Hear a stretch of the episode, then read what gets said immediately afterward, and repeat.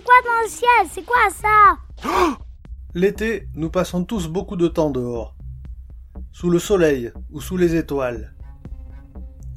Et quand on lève sa tête vers le ciel, il peut arriver que l'on soit surpris par des phénomènes inattendus. Les deux histoires qui suivent ont lieu à quelques jours d'intervalle, en août 2020, et ont sidéré ceux qui les ont vécus.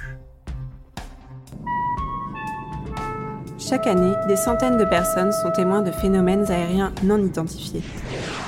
Ces observations les bouleversent et vont jusqu'à changer leur regard sur notre place dans l'univers. L'histoire que vous allez écouter s'est réellement produite et a été consignée dans les rapports du GEPAN. Les soirs d'été, c'est souvent l'occasion d'observer le ciel et les étoiles. Mais tout d'un coup, si vous voyez une lumière avec un déplacement un peu étrange...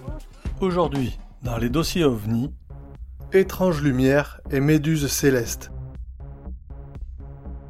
Pour commencer, dirigeons-nous vers Dole, ville du Jura, dans un appartement situé au quatrième étage d'un immeuble. Ce soir-là, le témoin regarde un match de foot à la télé. Vers 22h45, l'arbitre ne va pas tarder à sonner la fin de la partie. Monsieur T se dirige alors vers sa fenêtre. Il veut regarder l'état du ciel. Faut dire qu'il a l'habitude de faire ça, car il a pour passion l'astronomie. Le ciel est partiellement couvert, mais Monsieur T commence à le scruter pour repérer les astres qu'il aime observer. Il remarque que la Lune n'est pas encore levée et que les planètes Saturne et Jupiter sont à l'est. Son regard se pose alors sur une lumière étrange, qu'il décrit comme un point lumineux, brillant assez fort, semblant scintiller légèrement, avec des teintes allant du jaune au rouge rosé en passant par l'orange. Ce point ne fait aucun bruit et ne possède pas de feu de position, vert, rouge ou blanc, comme les aurait un avion. Monsieur T, en bon astronome, prend rapidement des repères par rapport à une station de télécommunication visible depuis sa chambre, ce qui lui permet de relever des positions assez précises. La trajectoire de cette lumière est rectiligne en direction du sud-ouest, mais à un moment, elle bifurque plein ouest, puis disparaît par intermittence. Sa luminosité décroît, et elle disparaît en pénétrant dans un nuage ou une nappe de brouillard. L'observation a duré un peu moins d'une minute. Mais une minute plus tard, le phénomène réapparaît, suivant la même direction, avec le même aspect visuel, la même vitesse, et disparaît à son tour. Puis c'est une troisième, une quatrième observation de ce phénomène, suivant toujours la même trajectoire, avec les mêmes caractéristiques. Monsieur T, qui a l'habitude d'observer le ciel, et a passé des nuits entières à l'observer, reste pantois. Il connaît bien les lumières émises par les avions, ou les flares, ces fusées éclairantes, ou encore les lumières émises par des orages lointains, mais des lumières comme celle-ci, il n'en a encore jamais vu. Elle pourrait se rapprocher de celle d'un hélicoptère en vol avec le projecteur allumé, mais dans ce cas-là, il y aurait des feux de position et un hélicoptère, ça fait du bruit. Or, ces lumières n'émettent aucun son audible. Monsieur T n'entend que le bruit sourd de la route en fond et les cris des enfants qui jouent en bas de l'immeuble. D'ailleurs, ils ont arrêté de jouer et regardent le ciel à leur tour. Ils ont remarqué ces lumières étranges aussi. Cette apparition les distrait un moment, puis ils concluent à des lumières d'avion et ils reprennent leur jeu. Dans son appartement, Monsieur T décide d'aller chercher son téléphone. Avec l'appareil photo activé dans la main, il revient vers la fenêtre. Si l'objet réapparaît, il sera prêt à prendre une vidéo. Et justement, une cinquième lumière apparaît, toujours sur le même mode que les quatre précédentes. Vite il appuie sur les déclencheurs de la caméra. Il a la lumière dans le viseur, mais il n'arrive pas à faire le point sur cette dernière. Mais c'est pas grave, il la suit. Ça bouge, mais on voit la lumière se diriger de droite à gauche, puis disparaître au bout d'une minute et demie de vidéo. Puis les apparitions cessent. Il est 22h55. Monsieur T revient devant son téléviseur, et il a bien du mal à se concentrer pour voir les dernières actions du match intrigués par ces observations inhabituelles.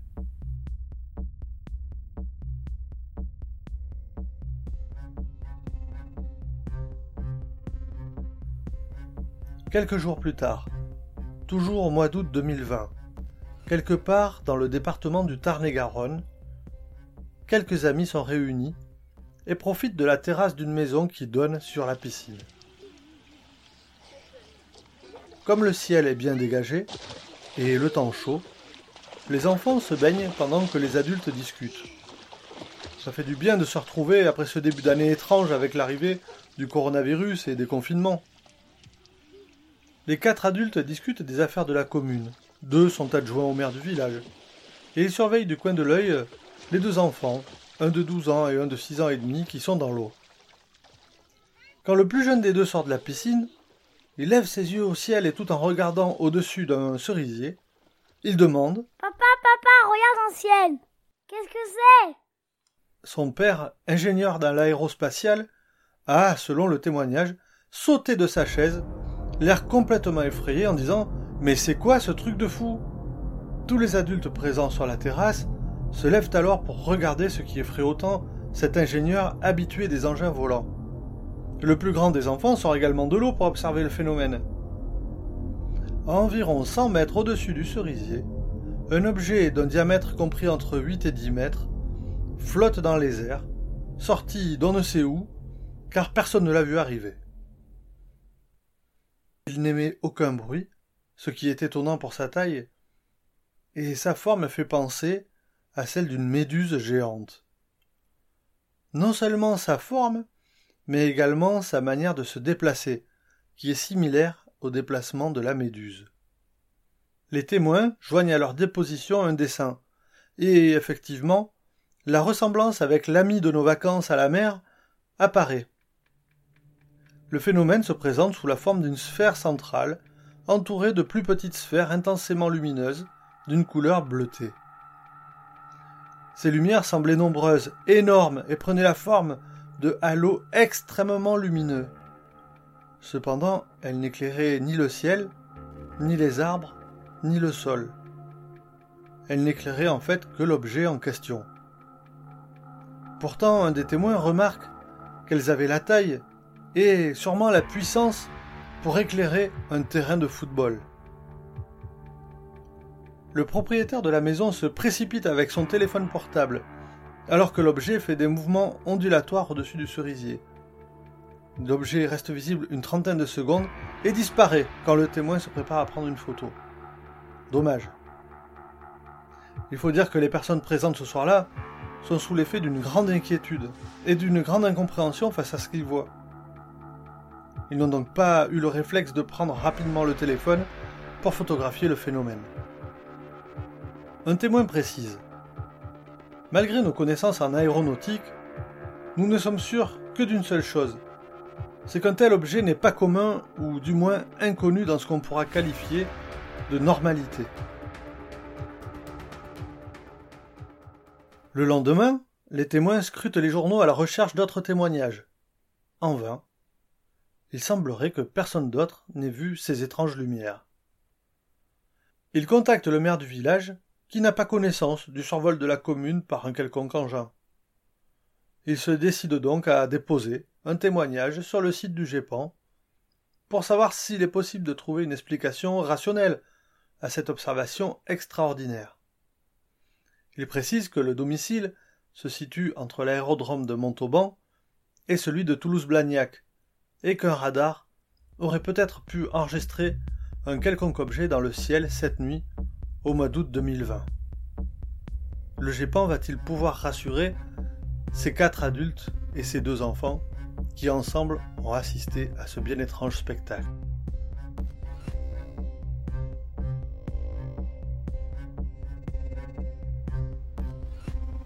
Alors, que pensez-vous de cette histoire? Simple méprise ou phénomène plus mystérieux? Ouvrons maintenant ce dossier OVNI pour suivre l'enquête du GEPAN et connaître ses conclusions.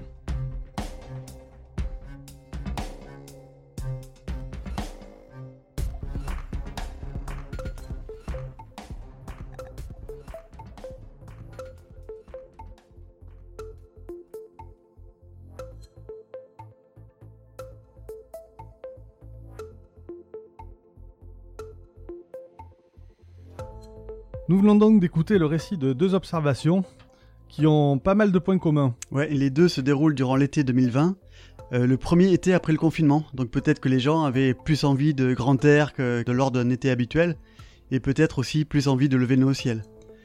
Et l'autre point commun, c'est le silence relaté par les témoins, mais ça, c'est souvent le cas, on l'a déjà vu dans les épisodes précédents. Et enfin, l'heure. Euh, les deux observations ont été faites en soirée, vers 22-23 heures. Et il y a aussi euh, le fait que les témoins ont l'air particulièrement compétents en matière d'observation du ciel.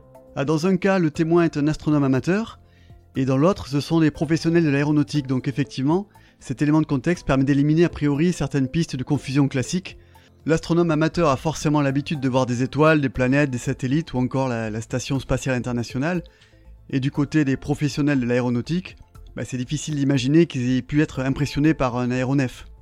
Donc la profession des témoins a son importance pour le GEPAN Uniquement dans ces cas particuliers où leur métier a un rapport avec l'observation du ciel.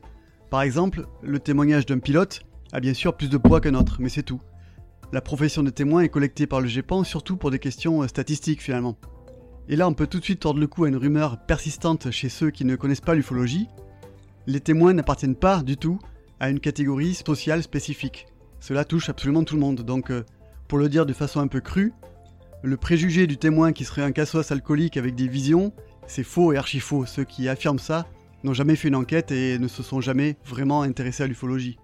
Parce que dans 99% des fois, les témoins sont euh, monsieur et madame tout le monde qui ont été surpris par une observation étrange et inhabituelle et cherchent euh, une explication. D'accord, ça a mérité d'être précisé. Alors justement, cherchons maintenant une explication à nos deux cas. Alors commençons pour la première observation, celle de Dole.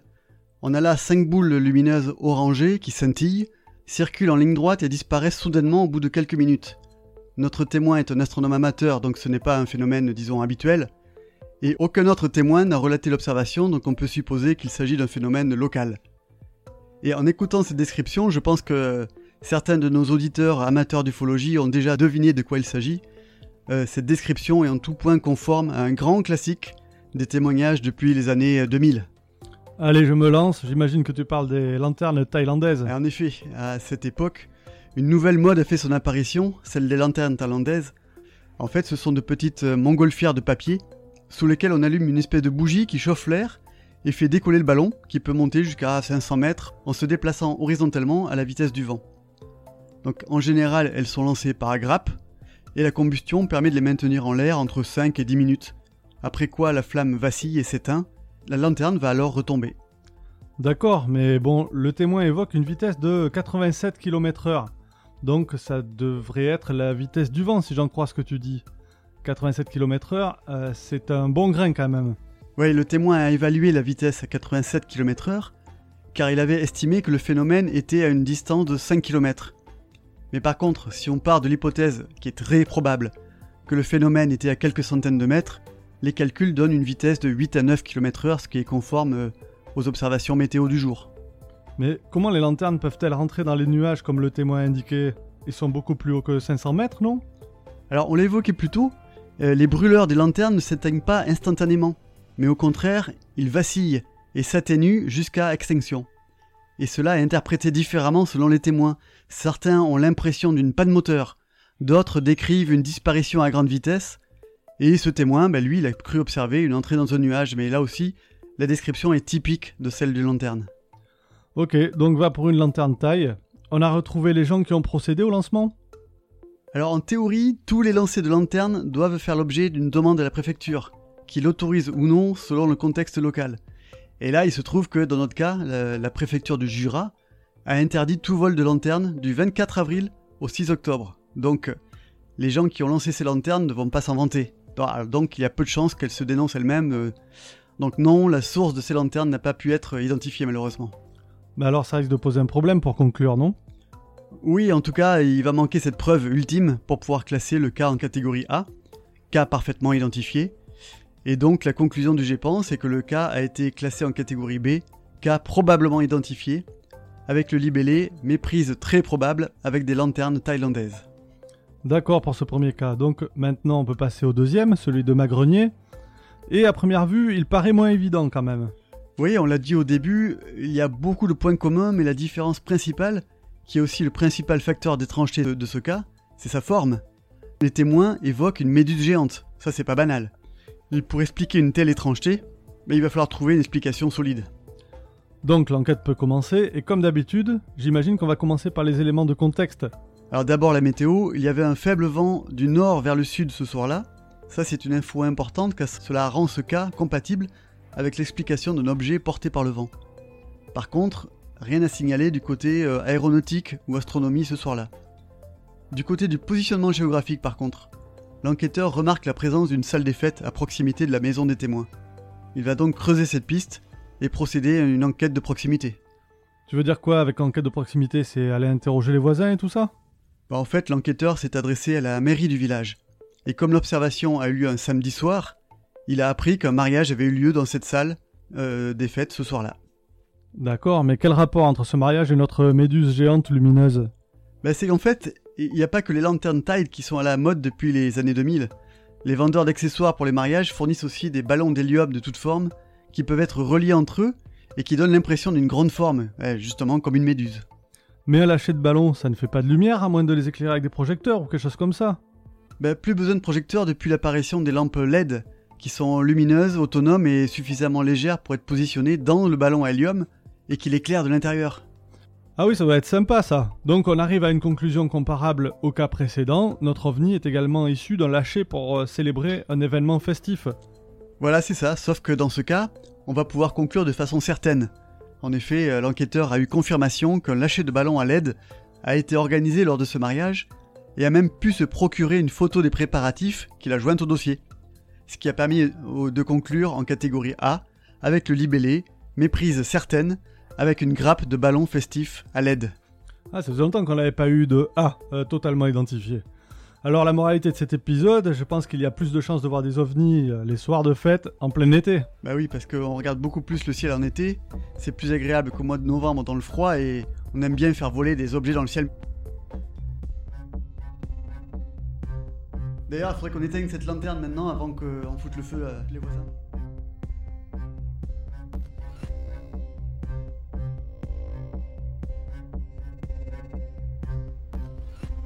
Il est temps maintenant de refermer ce dossier. Satisfait par la conclusion? Réagissez sur Twitter ou Facebook. Et à bientôt pour un nouvel épisode. Surtout n'oubliez pas, regardez le ciel et gardez l'œil ouvert.